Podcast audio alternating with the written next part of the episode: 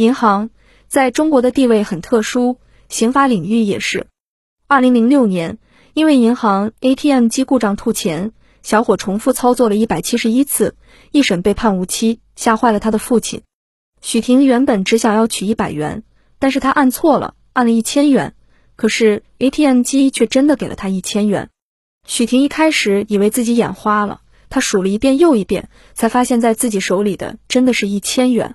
当他查了银行卡里的余额之后，发现银行卡里的钱一分也没少。后来许婷多次重复操作，ATM 机持续的在向他吐钱，他就像是捡到了天上掉下来的一个巨大的馅饼一样。许婷出去取钱之时，告诉了自己的好朋友郭安山，但是郭安山发现许婷走了很长时间，一直也没有回来，很担心，所以就去 ATM 机附近找许婷。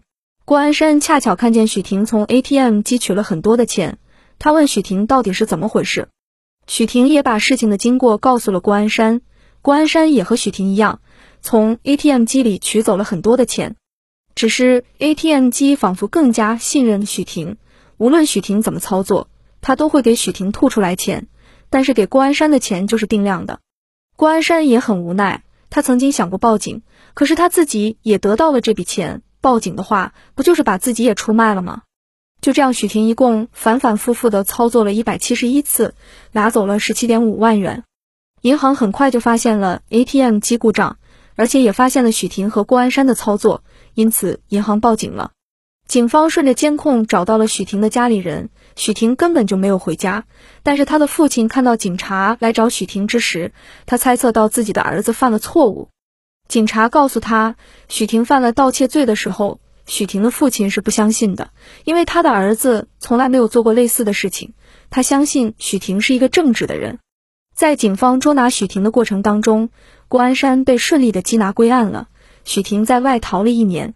他曾经给银行打过电话，说自己如果把这笔钱还回去的话，是不是就不再追究了？但是银行说你把钱还回去，确实可以减轻罪责，但是这件事情已经交给警察了，剩下的事情就不归他们管了。许婷想着用这十七点五万元投资赚一些钱，连本带利的还给银行就可以了，所以他投资了网吧，但是失败了。一年之后，郭安山已经刑满出狱，在逃的许婷也被警方缉拿归案。经过一审，判决许婷被判处无期徒刑。